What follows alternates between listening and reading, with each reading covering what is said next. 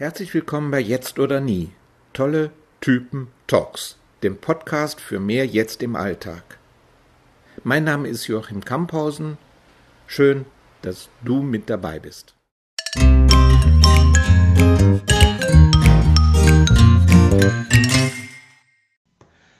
Heute ist mein Gast Ansi. Ansi, was ist deine Mission in dieser Welt? Ich habe Gott sei Dank keine. Sonst hätte ich sehr viel Stress in dieser Welt. Ja, eine interessante Antwort. Was machst du?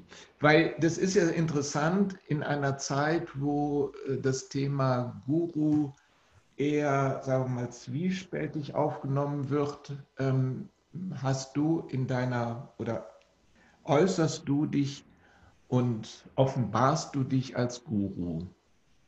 Ja. Erzähl mal ein bisschen zu dem Hintergrund. Willst du die ganze Geschichte hören oder in ein paar Sätzen? Erstmal ein paar Sätzen und dann würde ich gegebenenfalls nachbohren. Mm. Denn, denn ähm, der Kontext ist ja jetzt oder nie und Eckhart Tolle und das wäre natürlich prima, wenn du darauf Bezug nehmen würdest, denn der liegt in diesem Fall, in deinem Fall, gar nicht so weit entfernt. Richtig. Ja, alles begann mit Eckart Tolle für mich. Das war das Buch Jetzt die Kraft der Gegenwart. War vermutlich das erste spirituelle Buch, das ich gelesen habe. Und dabei ist mir Witzigerweise im gleichen Alter wie Eckart Tolle genau das passiert, was Eckart Tolle in seinem Buch beschreibt, nämlich das spirituelle Erwachen. Und die Entscheidung, das in die Welt zu tragen und anderen Menschen dabei zu helfen, das hat sich ganz natürlich entwickelt. Also das, da gab es nicht so die Idee hier, ich werde jetzt irgendwie Guru oder spiritueller Lehrer, sondern ich habe einfach mein Leben gelebt und bin in eine Situation gekommen, wo ich äh, immer mehr ein Ansprechpartner wurde für einige Menschen, die mir Fragen gestellt haben, warum ich so friedlich und glücklich bin. Und dann hat sich das so Schritt für Schritt entwickelt, dass ich diese Rolle eingenommen habe. Punkt. Natürlich sind wir, glaube ich, alle sehr neugierig zu erfahren, wie sich das Erwachen bei dir abgespielt hat und was sich verändert hat.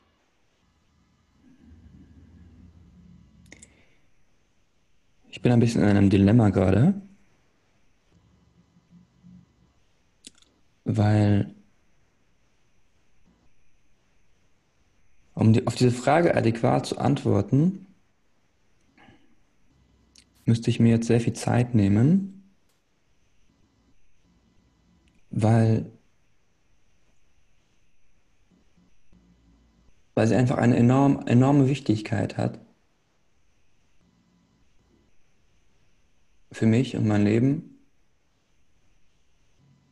weil etwas so Großartiges und unfassbar Schönes widerfahren ist,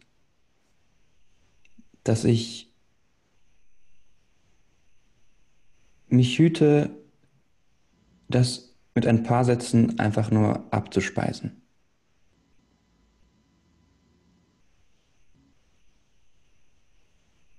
Nimm dir alle Zeit.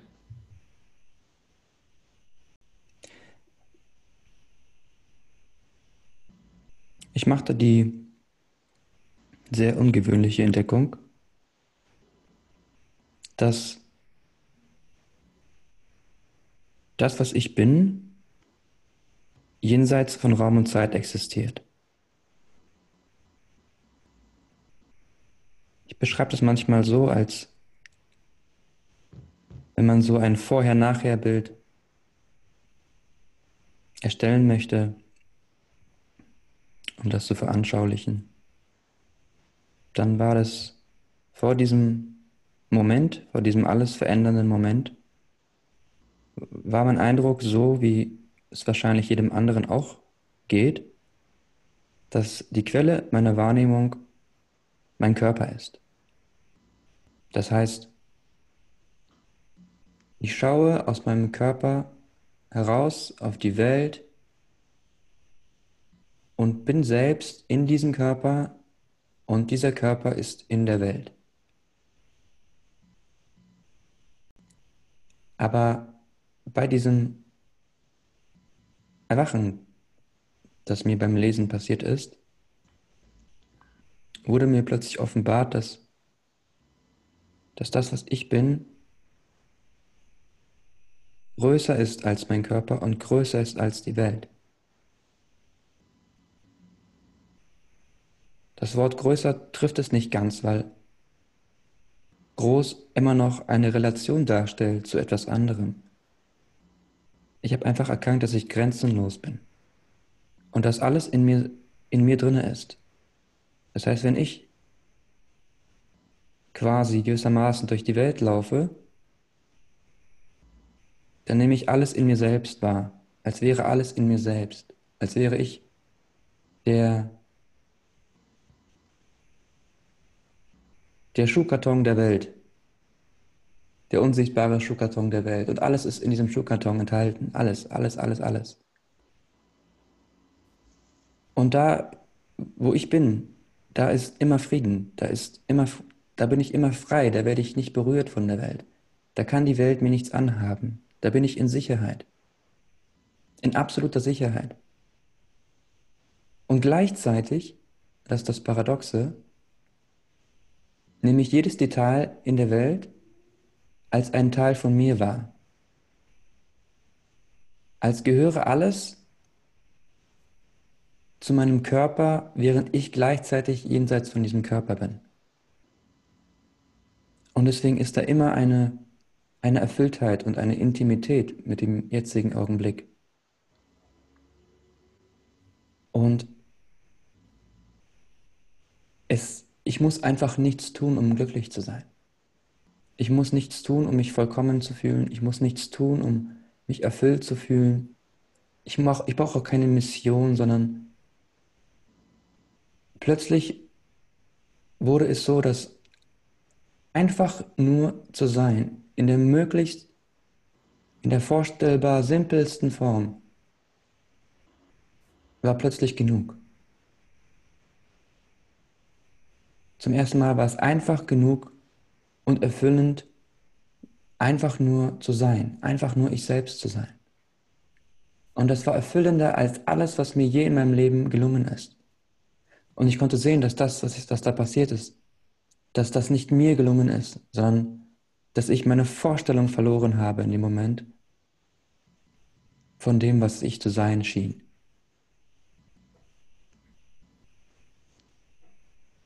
Ich mache mal hier einen Punkt. Mhm. Dennoch, es gibt sowas wie Alltag. Alltag auch für dich in sozusagen einen menschlichen. Nicht Alltag. wirklich. Nicht wirklich. Nicht wirklich. Auch die Idee der Zeit ist in diesem Augenblick gestorben. Für mich existiert, ich, ich verstehe, was du meinst, wenn du von Alltag redest. Das heißt, ich kann das, ich kann mich in diese Position begeben, wie damals, und so tun, als wäre das real von dem, was du, über das, was du redest. Aber für mich ist das nicht real. Für mich ist wirklich nur dieser Augenblick real und alles andere ist, ist, eine, ist eine Geschichte. Der Alltag ist eine Geschichte. Für mich existiert der Alltag nicht. Für mich existiert nur dieser Augenblick.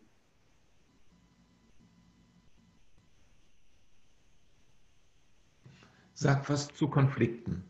Konflikten mit mh, hm, anderen Menschen um dich herum, mit Vermieter oder mit Mietern, je nachdem, mit ähm, Beziehungspartnern, was ist damit? Wie erfährst du das? Wie empfindest du das? Und wie macht sich da dein Zustand bemerkbar? Nun, zunächst habe ich nie einen Konflikt. Das, was ich bin und das, was wir alle in Wahrheit sind, denn das ist nichts Individuelles, sondern was Universelles, das ist nie in, im Konflikt mit irgendetwas, weil das jenseits der Dualität ist. Gleichzeitig ist natürlich dieser Körper hier da als eine Art Schnittstelle, wie eine Art Smartphone, das bestimmte Informationen empfängt und weiterleitet. Und dieses System, das kann genauso natürlich in Konflikte geraten wie jedes andere auch. Aber das aus der Perspektive der Erwachtheit wird das nicht mehr so wird das nicht mehr so sehr auf der auf die Beziehungsebene reduziert, sondern irgendwie ist diese Erkenntnis da, dass, dass das ganze Leben einem dient. Und dass jeder Konflikt, wie du es nennst, dich auf irgendetwas aufmerksam macht in dir selbst, das du nutzen kannst, verändern kannst, dir zur Läuterung dienen kannst, dir zur Läuterung dienen kann, besser gesagt. Ja. Mhm. Das heißt, wenn ich dich richtig verstehe, es ist durch das Erwachen ein völlig anderer Kontext entstanden, in dem du dich und die Welt siehst. Und dieser Kontext ist eben nicht nur ein konzeptioneller, sondern es ist ein ganz praktischer. Ähm, es gibt in dem Sinne nicht mehr die Welt, wie wir sie sozusagen als getrennte Wesen wahrnehmend sehen. Ja, und darüber hinaus. Es ist noch mehr als praktisch. Es ist, ich würde sagen, sogar sinnlich anders. Also das, was wir mit unseren fünf Sinnen wahrnehmen, das ist gleich geblieben, aber es ist gewissermaßen eine neue Dimension entstanden, so wie ich schon mal gesagt habe, ich glaube, in einem anderen Interview, dass plötzlich, wenn die, wenn die Welt vorher in 3D war, siehst du sie jetzt in 4D. Oder in 5D, je nachdem, wie du das jetzt. Darum geht es nicht. Sondern es ist wirklich eine, es kommt eine Dimension hinzu. Das heißt, alles, was vorher da war, ist auch da geblieben, aber es kommt eine neue Dimension hinzu. Und das wird wirklich so erlebt. Das heißt, es ist, es ist nicht, nicht, nur eine Idee, die man hat, mhm. sondern du nimmst dich selbst, und das ist natürlich ein ganz anderes Selbst als das menschliche Selbst. Du nimmst dieses Selbst tatsächlich jenseits, du nimmst dich selbst jenseits von Raum und Zeit wahr. Real, nicht als Idee.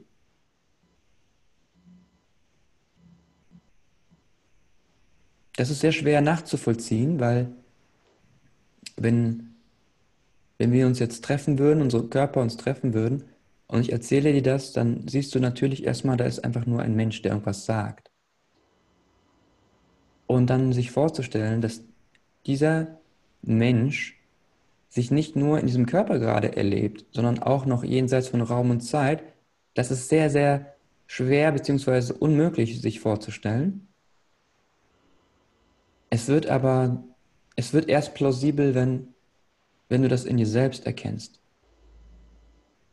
Dann siehst du, dass das bei deinem Gegenüber auch so ist. Wie kannst du mir, wie kannst du unseren Zuhörern, wie hilfst du Menschen, die zu dir kommen, dabei dieser Erkenntnis näher zu kommen? Das ist ganz, ganz unterschiedlich, weil Menschen ganz unterschiedlich sind. Ich habe keine spezielle Methode, außer vielleicht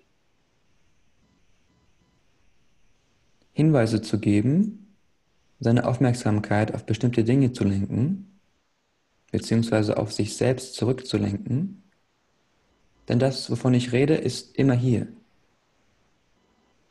Es ist gewissermaßen so wie dieses Spiel, ich sehe etwas, was du nicht siehst und das bist du. Mhm. Und wenn jemand ein authentisches Interesse daran hat, sich selbst zu erkennen, was gleichzeitig einhergeht mit der Notwendigkeit, sich selbst fallen zu lassen, weil du kannst nicht beides sein, du kannst nur dein Ego sein oder dein wahres Selbst, aber nicht beides zugleich. Das heißt, du musst irgendwie riskieren, alles zu verlieren. Du musst, du musst riskieren, deine eigene Identität zu verlieren. Und dazu sind sehr wenige Menschen bereit, auch die, die auf der Suche sind. Ja, da hat man sich so schön dran gewöhnt. Richtig. Weil das ja die Basis ist von allem. Das heißt, man riskiert ja nicht nur seine Identität zu verlieren, sondern alles, was damit zusammenhängt. Und meistens ist dieses alles gefährlich. Passt gut, passt sehr gut.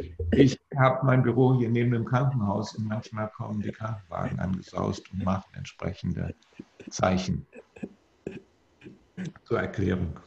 Ja. Aber die, die regelmäßig diesen Podcast hören, die kriegen das fast bei jedem Podcast mit. Irgendwas passiert immer. Das ist das, das Markenzeichen. Also. Ja, genau. genau. Wenn das nicht passiert, läuft irgendwas schief. Ja, genau. Gut.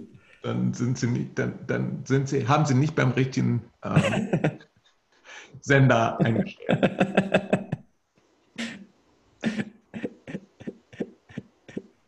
Ja, ja, ja. Also wir hatten ja, als du uns hier in Bielefeld besucht hast, ähm, ich werde nachher noch verraten, dass du auch ein frisch gebackener Autor bei uns bist. Ähm, wir hatten ja ein Gespräch und ich muss tatsächlich sagen, äh, das war eine relativ kurze Sequenz. Ähm, du sprichst ja und berätst ja auch andere Menschen. Und ich weiß nicht, das ist jetzt gut ein halbes Jahr her, schätze ich mal.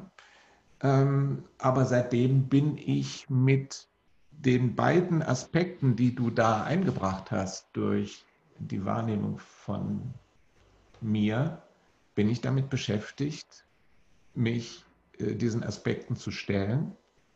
Da war ja äh, sozusagen der Vorwurf, ich sei ein Hedonist. Erstmal musste ich mich damit auseinandersetzen, was das überhaupt ist. Das mit dem ähm, Vorwurf ist eine, bitte? Das mit dem Vorwurf ist deine Interpretation. Nein, das ist kein Vorwurf. Das war einfach eine, eine war, war die Weitergabe der Wahrnehmung, die du ähm, so im Zusammenhang mit mir ähm, bekommen hast. Mhm. hast. Also das fand ich schon mal oder finde ich nach wie vor ein sehr, sehr ähm, interessanter Aspekt und der hat, glaube ich, auch einen, ähm, einen wesentlichen Aspekt meiner selbst, der mir auch in gewisser Weise im Weg steht. Das ist total interessant, was ich, indem ich mich darauf einlasse, was sich dann auch Stück für Stück offenbart. Das ist wie so ein, ein immer tiefer Schürfen, äh, bis dahin, dass nachher nichts mehr da ist. Ähm, aber es ist noch eine Menge da. Und ähm, ich sehe aber manchmal eben auch die Transparenz, die da entsteht bei dem hm, dann Forschen und Schürfen. Und dann eben, was ich seitdem auch als das machtvollste Instrument für mich sehe, Werkzeug ist, Gefühle zu fühlen. Mhm.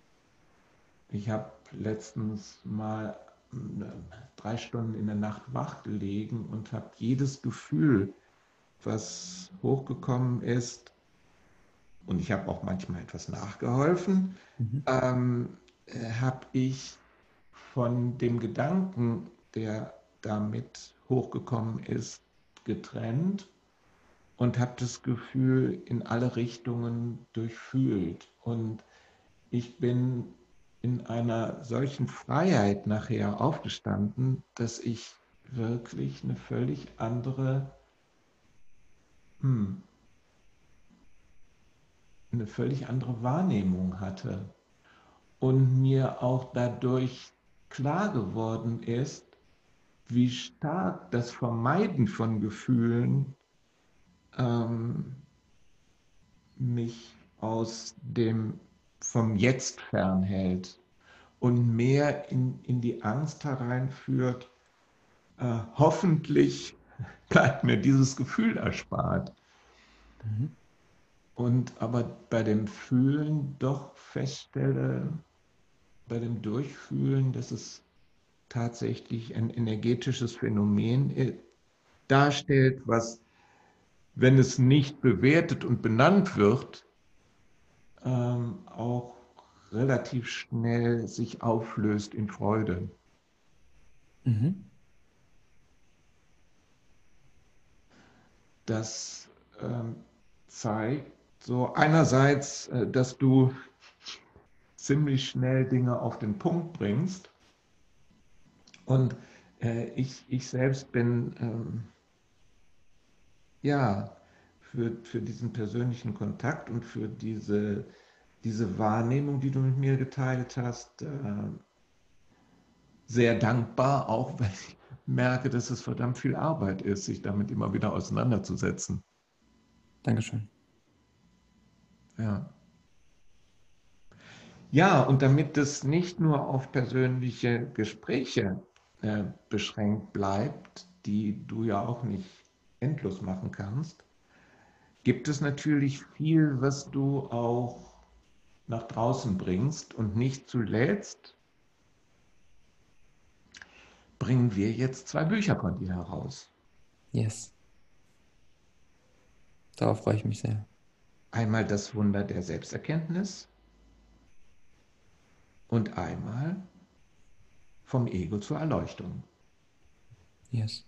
Wie sind die Bücher zu dir gekommen? also wie sie zu mir gekommen sind, das ist ja relativ einfach erklären oder feststellen. Aber wie sind sie zu dir gekommen? Hm. Die Bücher sind, um jetzt nicht zu weit auszuholen, einfach durch schriftliche Dialoge entstanden. Mhm. Also ganz ähnlich auch wie scheinbar das äh, Buch von Eckhart Tolle.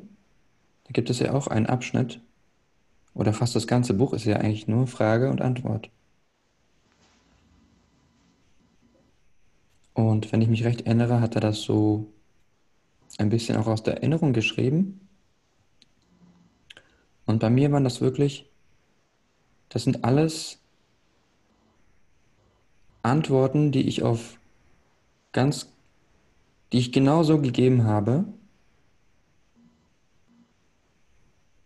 auf Fragen, die man mir gestellt hat.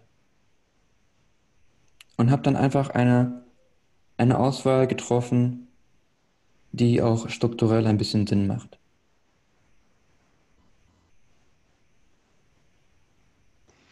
Das heißt, es sind nicht unbedingt Fragen und Antworten aus deinen Satzangs gewesen, sondern das sind auch Fragen, die aus anderen Quellen ähm, ähm, dir gestellt worden sind. Richtig, das sind alles Fragen, die mir schriftlich gestellt wurden und die ich auch schriftlich beantwortet habe.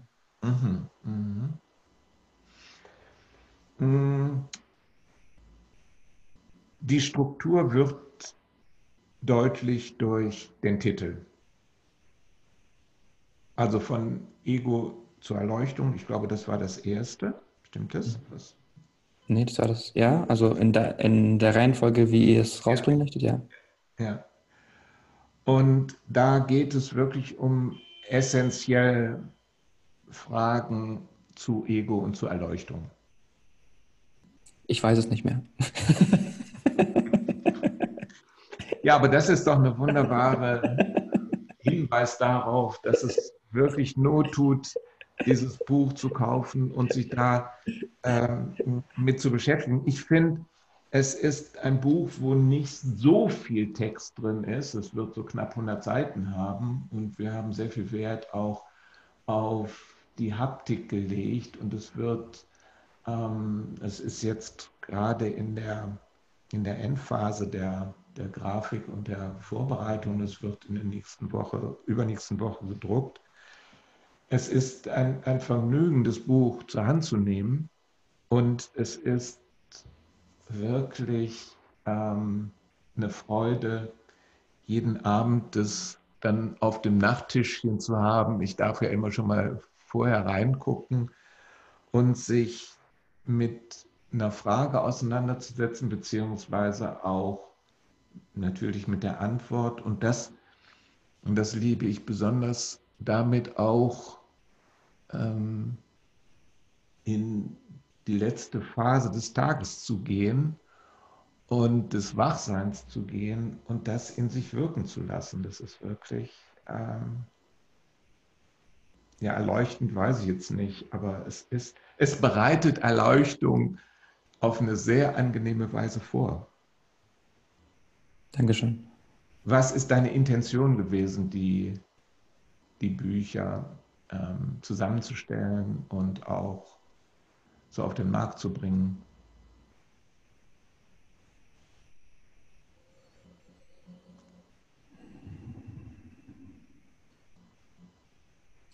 Die grundsätzliche Intention ist eigentlich immer die gleiche.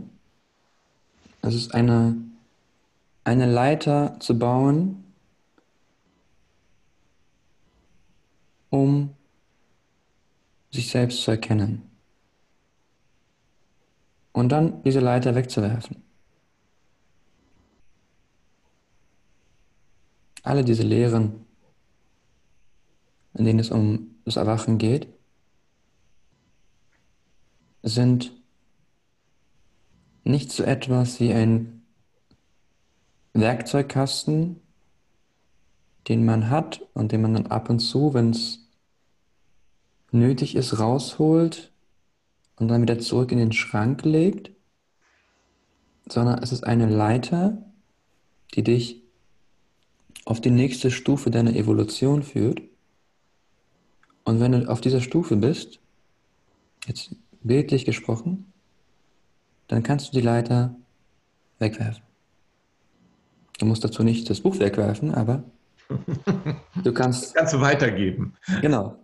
Du kannst alles vergessen, was du da gelesen hast, weil das nicht dazu geschrieben wurde, um der Lehre willen, sondern nur als Leiter, mhm. als Einwegleiter.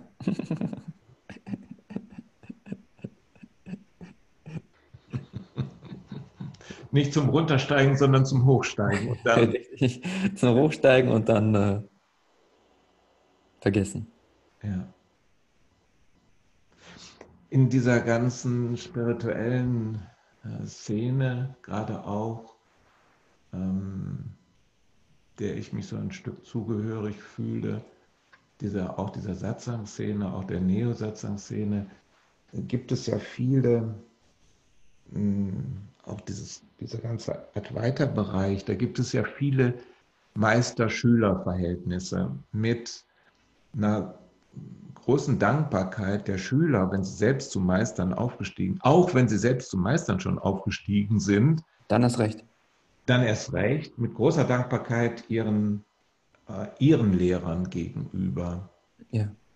Ist sowas, liegt sowas noch an? Wie siehst du das? Empfindest du ein besonderes Verhältnis zu Eckhart, weil er ein Buch geschrieben hat, das dich, ja, das dich zum Erwachen gebracht hat. Ja. Für mich ist äh, Eckhart der wichtigste Mensch in meinem Leben. Mhm. Obwohl ich ihn noch nie getroffen habe in seiner körperlichen Erscheinung. Mhm. Das ist ganz klar. So, und in, in meiner Fantasie, ich weiß nicht, wie das in der Realität sein wird, aber in meiner Fantasie, wenn ich Eckart begegne, ist das Erste, was ich mache, ist, mich vor ihm niederzuwerfen. Weil ich kein, keinen anderen Ausdruck kenne, der auch nur annähernd beschreiben könnte oder ausdrücken könnte, was dieses Wesen, dieser Mann auch in meinem Leben bewirkt hat. Also, Worte reichen nicht. Selbst die Niederwerfung ist auch nur ein, ein, ein Staubkorn im Vergleich zu dem Wert, den, den seine Worte und sein Wirken hatten auf mich und bis heute haben. So. Ich weiß natürlich nicht, wenn es eine Situation ist, wo das nicht angebracht ist, dann werde ich wahrscheinlich intelligent genug sein, das nicht zu tun. Aber das ist das, was in meinem Kopf passiert, wenn ich meinem, wenn ich meinem Lehrer begegne. Das Erste, was ich machen möchte, ist, ist mich niederwerfen. Mhm. Und nicht aus einer, weil ich devot bin oder weil es so eine, weil ich mich im, im Wert niedriger fühle, sondern einfach nur aus Dankbarkeit. Also schon bei der Vorstellung kommen die Tränen. Weil das ist einfach, es ist einfach unfassbar. Und jeder kann das nachvollziehen, der seinem Lehrer wirklich begegnet ist. Und nicht nur körperlich, sondern auf der spirituellen Ebene. Und ich danke auch dir. Weil hättest du dieses Buch nicht rausgebracht, dann wäre mein Leben nur ein Ich weiß gar nicht, in welche Relation ich das setzen soll. Bei weitem, bei weitem, weitem nicht so schön, wie es ist. Dankeschön.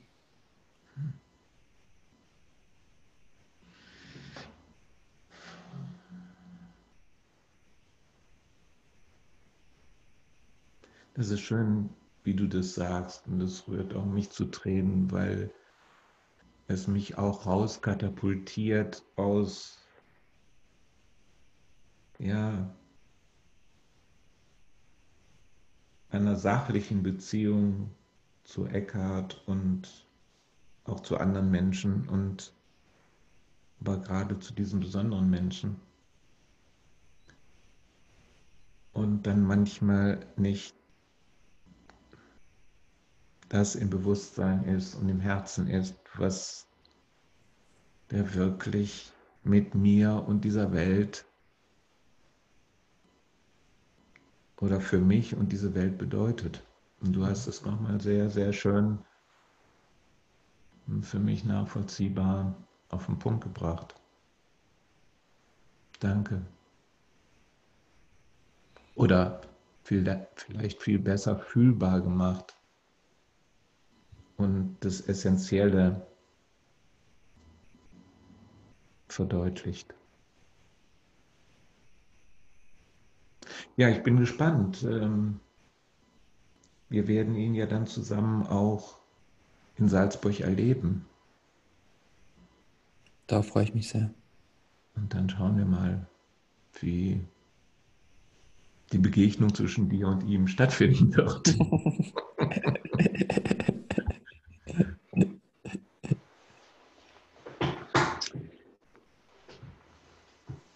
also für mich ist es jetzt gerade so an so einem Punkt, wo das sehr rund ist, was wir miteinander ausgetauscht haben. Und ja, da bleibt nur noch, hm, mich bei dir zu bedanken. Dankeschön. Für dieses Gespräch, aber auch für die Begegnungen, die wir bereits miteinander hatten. Und mich mit dir zu freuen auf unsere Begegnung mit Eckhart. Yes. Dankeschön. Danke dir, lieber Ansi. Musik